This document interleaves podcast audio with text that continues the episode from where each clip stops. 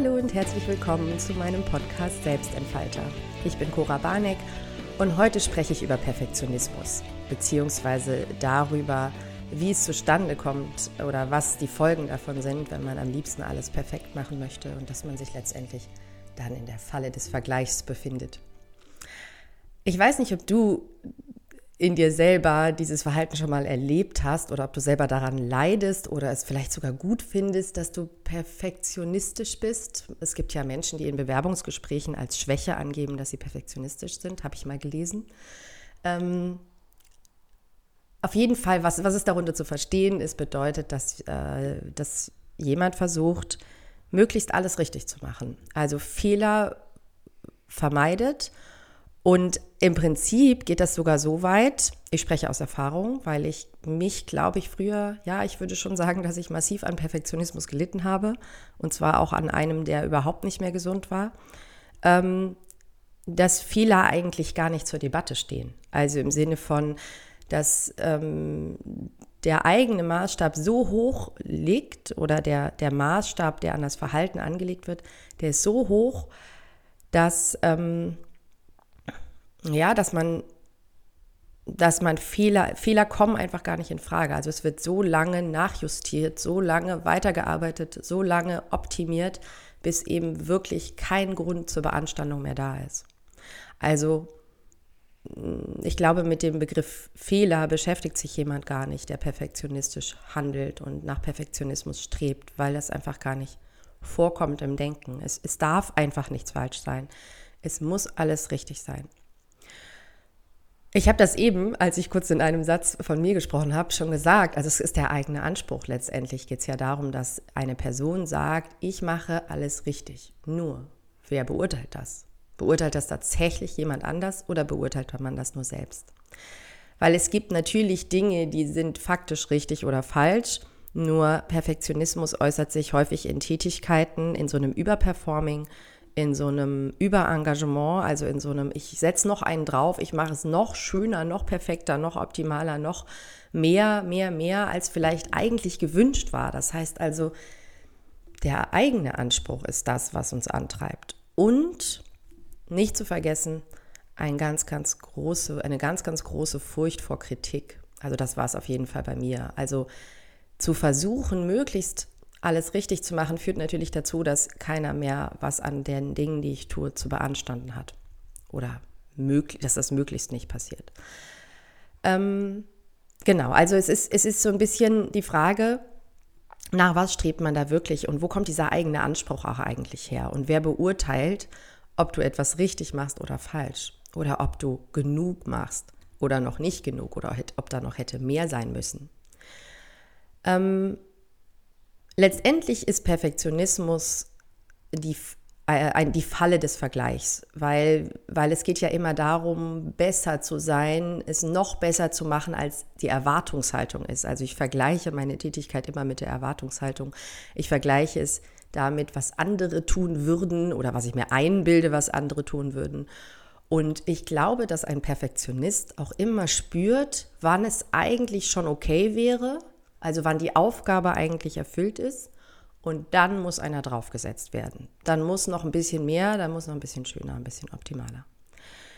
Ähm, das Bedürfnis, keine Fehler machen zu wollen, kann sehr schnell zwanghafte Züge annehmen. Das habe ich eben schon angedeutet mit diesem, dieser Angst auch davor, bei einem Fehler ertappt zu werden oder für einen Fehler Kritik zu bekommen. Und das kann so zwanghaft werden, dass letztendlich, und das ist auch das Schlimme an Perfektionismus, weit über die Grenzen hinaus gearbeitet wird. Also dann, wenn man schon gar nicht mehr kann, dann, wenn man eigentlich schon erschöpft ist, dann, wenn man eigentlich längst fertig ist, ähm, dann wird eben noch weitergemacht. Und der eigene Anspruch treibt immer größere Schleifen. Also es muss ja immer auch wieder ein bisschen besser sein als beim letzten Mal. Und das ist eben das, das, das Gefährliche daran und auch die Falle daran. Ja, weil ein Perfektionist sich häufig auch, also nicht nur mit anderen vergleicht und nicht nur mit der Aufgabenstellung vergleicht, sondern immer auch mit sich selbst. Das heißt, das, was beim letzten Mal genug war, ist beim nächsten Mal eben nicht mehr genug. Ich weiß nicht, ob du das bei dir kennst, also ob du das bei dir dich schon mal dabei ertappt hast, dass du so ein Gefühl von von so einem Überperforming hattest und, und dachtest, jetzt, jetzt muss ich noch einen draufsetzen, jetzt muss es noch ein bisschen besser sein.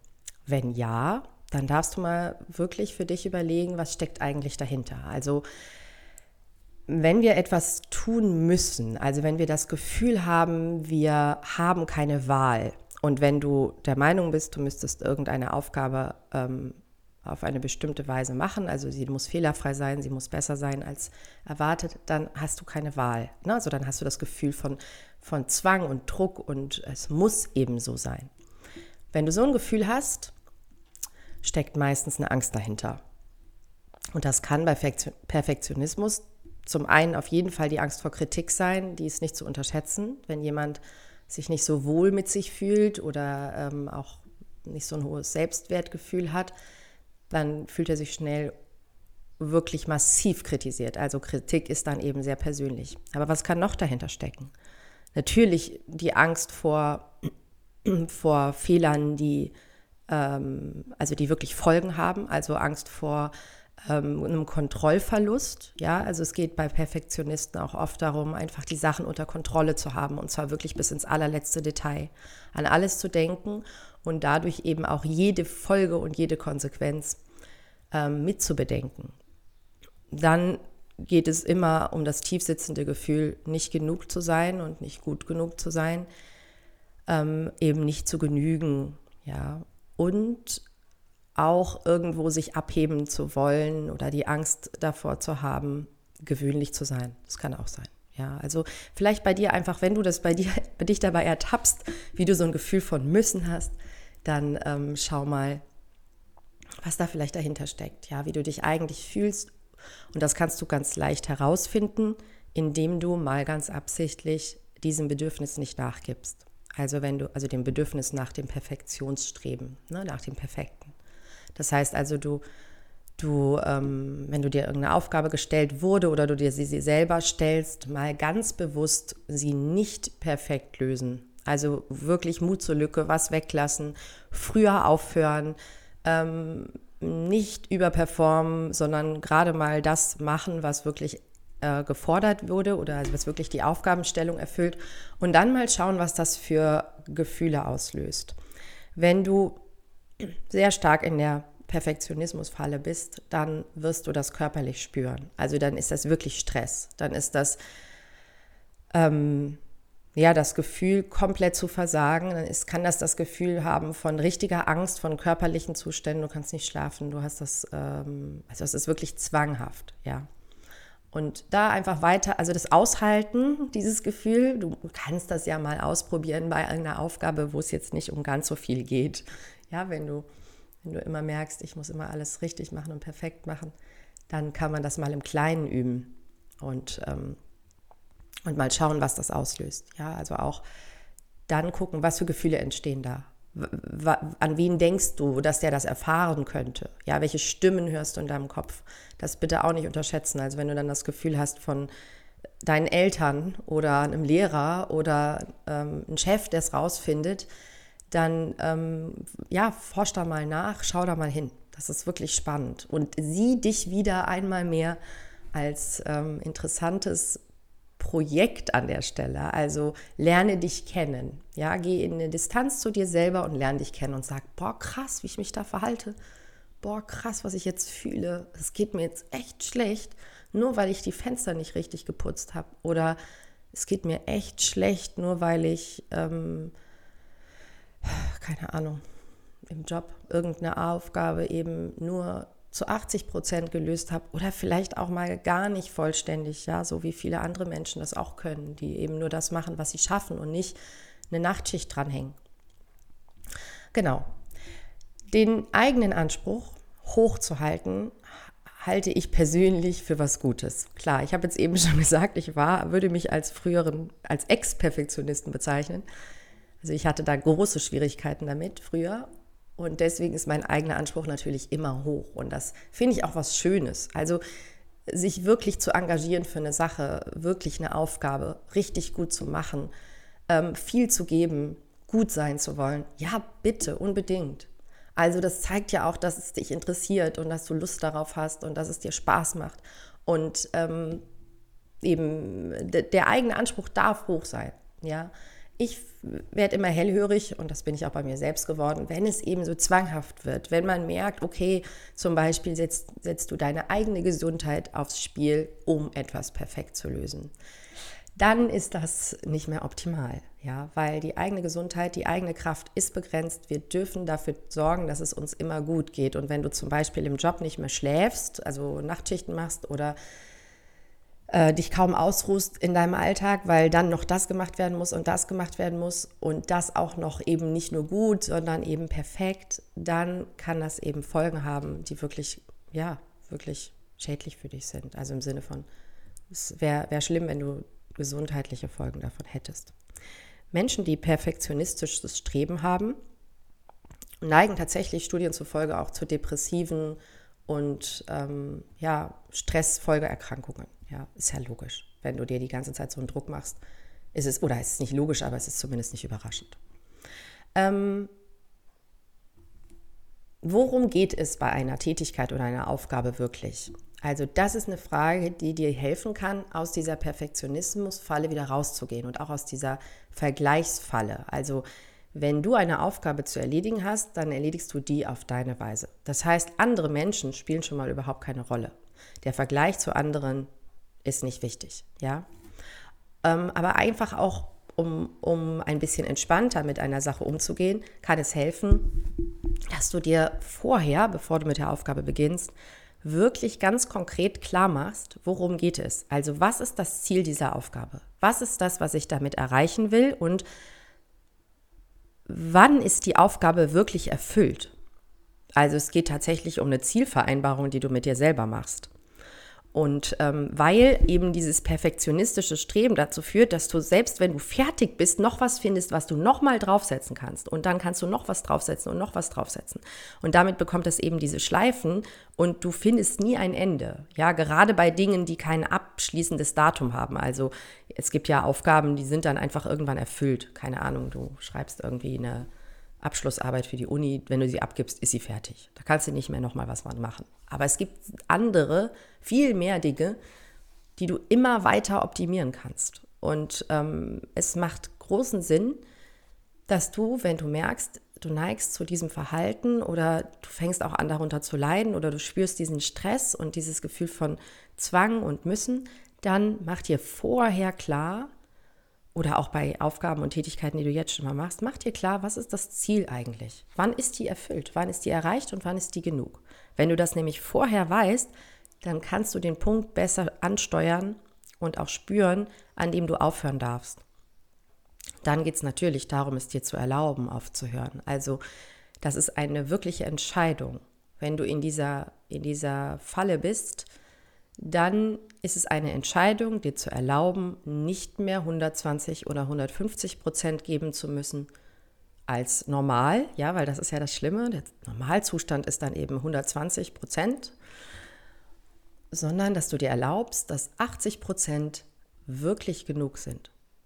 Ja, dass du das einfach sagst, es ist in Ordnung. Es muss gar nicht perfekt sein. Es muss manchmal noch nicht mal, es muss auf keinen Fall fehlerfrei sein und es muss auch nicht so sein, dass nichts mehr zu finden wäre. Das ist meistens genug. Ähm, genau, das, ja, schau da hin, achte darauf.